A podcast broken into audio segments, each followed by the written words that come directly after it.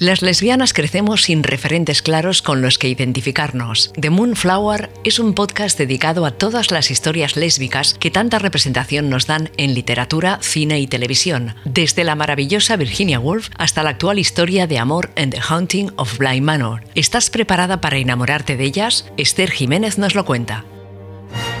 Buenos días, buenas tardes, buenas noches. ¿Cómo estamos? Seguro que genial. Yo hoy vengo a hablaros de una seriaza protagonizada por una actriz muy querida en la comunidad sáfica. Esta serie se llama Ratchet y podéis ver la primera temporada en Netflix. Va a tener más temporadas, ¿eh? Lo que pasa es que el director tiene tantos proyectos que el pobre mío pues no da basto. Ratchet es una serie de terror o una serie dramática de suspenso, como queráis llamarlo, que narra la historia de la enfermera Mildred Ratchet. Vamos a hablar sobre los actores y el director antes de hablar de este tan complejo y tan famoso personaje en el mundo de la televisión y el cine. Ratchet se estrena en 2020, cuidado año clave COVID, y está dirigida por el gran Ryan Murphy. ¿Os sonará este nombre? Espero, ya que ha dirigido series tales como Glee, American Horror Story, Hollywood, American Crime Story, Pose y demás. Y yo voy a decir una cosa, ¿eh? amo a este señor, ya que nunca se ha olvidado de darnos representación a la sáfica en casi todos sus trabajos. De hecho, cuando yo era adolescente, era de los únicos que creaba series con contenido LGBT. Nunca olvidaremos a Lana Banana en American Horror Story, ni a Santana López de Glee. Gracias Ryan Murphy por tanto, porque además de darnos representación, nos crea un producto, para mi gusto, de buenísima calidad. Digo buenísima calidad porque vaya toma nos ha dado, vaya escena, vaya diálogo, vaya números musicales y vaya personaje. En cuanto a los actores, tenemos a la icónica y aclamada Sarah Paulson, dándole vida a Ratchet, la protagonista. No era de extrañar que una serie dirigida por Ryan Murphy esté protagonizada por esta actriz. Este director, yo creo, está un poco obsesionado con nuestra Sarah Paulson, pero es que, ¿qué le vamos a hacer si es muy buena actriz? También tenemos a nada más y nada menos que Cynthia Nixon, dándole vida a Gwendolyn Briggs, una señora que nos da muchísima representación. Por otra parte, tenemos al famoso actor de American Horror Story, Finn Wittrock, haciendo de Edmund Tolson, a Sharon Stone, haciendo de Lenore Oswood, a John John Briones, haciendo del Dr. Richard Hanover, a Judy Davis, haciendo de Betsy Bucket y muchos más actores que no voy a mencionar ahora porque me llevaría hasta mañana. La cosa es que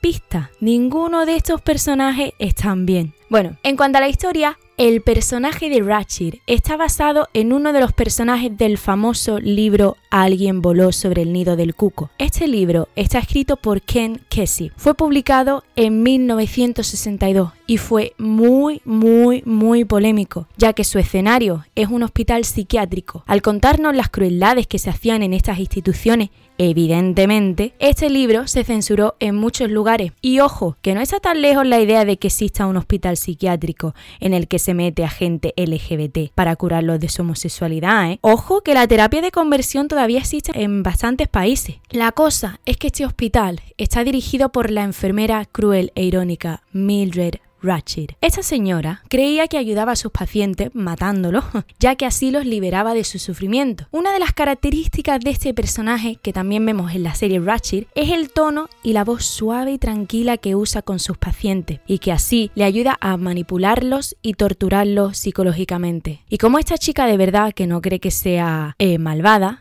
genuinamente cree que está ayudando a sus pacientes. Ha habido muchas versiones de este personaje en películas como la de Alguien voló sobre el nido del cuco o incluso series como Futurama. Futurama, ojo. Yo creo que este personaje es una Lady Macbeth de la vida y que es muy, muy, muy poderoso y complejo. De hecho, hay una teoría a la hora de analizarlo que argumenta que Ratchet realmente supone una amenaza para los hombres, ya que esta señora tiene la capacidad de controlar a la gente y de tener el poder que tendría un hombre blanco cis en una institución como esa. Así que bueno, hay un análisis feminista de este personaje, aunque es verdad que la chica no es que trate muy bien a sus pacientes. ¿eh? Si hablamos de la versión que nos regala la gran Sarah Paulson de este personaje, en esta serie vemos la historia de Ratchet antes de convertirse en la directora del centro. Concretamente, la historia comienza en 1947, cuando Ratchet consigue un trabajo como enfermera en una institución psiquiátrica en California. Desde el principio vemos lo desagradable que es el lugar, vemos doctores haciendo lobotomías a los pacientes y enfermeras metiendo a pacientes, concretamente a lesbianas, en agua hirviendo para curar su homosexualidad, mm, entre comillas, evidentemente. La cosa es que la razón de Ratchet para entrar en este hospital no es su pasión por la salud mental, sino su conexión con uno de los enfermos aislados. No os voy a decir quién es, que tampoco quiero spoilearos la temporada entera. Además, esta versión de Ratchet es la única que nos permite ver los antecedentes de Mildred Ratchet. Vemos su traumática infancia, la exploración y afirmación de su orientación sexual y su pasado como enfermera militar. Vaya, vemos y comprendemos que esta mujer no lo ha pasado nada bien en su vida. Y de hecho, aquí es donde llegamos al mensaje que creo que nos manda Ryan Murphy. Los abusadores son realmente personas que han sido abusadas en su vida. Ojo, que evidentemente no estoy de acuerdo con lo que esta señora hace a sus pacientes y a otras personas. ¿eh? Sin embargo, creo que el público puede entender por qué lo hace y empatizar con este personaje, porque vemos sus circunstancias. Quería también mencionar cómo todo el mundo en esta serie está buscando constantemente pecados en los otros, entre comillas, cuando ellos son los primeros que tienen esos deseos, digamos impuros, entre comillas otra vez, como ellos les llaman. Yo creo que esta es la historia de la humanidad en sí y de las religiones dogmáticas. Los curas que han ido diciendo, bueno, algunos curas, que han ido diciendo que para tener sexo hay que casarse. Y bueno, luego hay bastantes de ellos que abusan de niños. Porque claro, han reprimido sus deseos sexuales. Y yo creo que no hay nada peor que reprimir los deseos sexuales. Bueno, en cuanto a la vida amorosa de Ratchet, perdonadme por este spoiler, pero esta chica es más lesbiana que vamos. Y lo descubre cuando conoce a Gwendolyn Briggs, una buena lesbiana empoderada, todo hay que decirlo. Aunque al principio Ratchet se mantiene fría y reticente con este personaje, vemos como Gwendolyn es la llave que abre la puerta de la sexualidad y la libertad en Ratchet. Es la primera persona a la que Ratchet se abre y le cuenta toda la verdad sobre su traumático pasado. Y ojo, que es la primera persona a la que no intenta ni manipular ni controlar, porque claro, esta señora está totalmente fuera de juego y no le queda otra que ser honesta, porque si no, la otra evidentemente le va a decir adiós hasta luego. Hay una frase muy bonita que le dice Ratchet a Gwendolyn, en la que le afirma que lo que siente por ella es lo más verdadero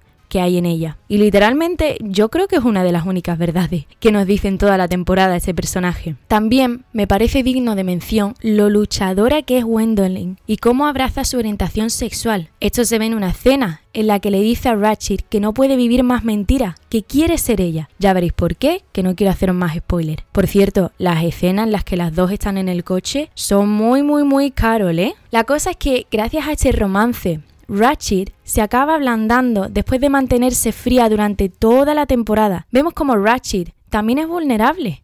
Al fin y al cabo es una persona y todos, todos, todos, todos tenemos nuestra vulnerabilidad, nuestros traumas y nuestras inseguridades. La cosa es que yo creo que este cambio en el personaje se ve en los colores de vestuario de Mildred Ratchet. Al principio siempre la vemos con su vestido de enfermera azul o vistiendo de verde agua. Y si os fijáis, por el final de la temporada esta viste con colores amarillos y rojos. Yo creo que esto de pasar de colores fríos a colores cálidos simboliza cómo Ratchet se vuelve más cariñosa, más honesta y bueno, menos fría. Bueno, bueno, bueno, bueno, menuda chapa os he dado, ¿eh? Os tengo que confesar que soy una gran fan de Sarah Paulson y que la mayoría de las cosas que hace me acaban encantando. Además, no es que nos dé representación sáfica en la pantalla, sino también en su vida real, ya que esta es lesbiana y está felizmente emparejada con la actriz Holland Taylor. Bueno, no me enrollo más, eh, así que espero que si veáis la serie os guste y que tengáis una feliz semana. Hasta luego.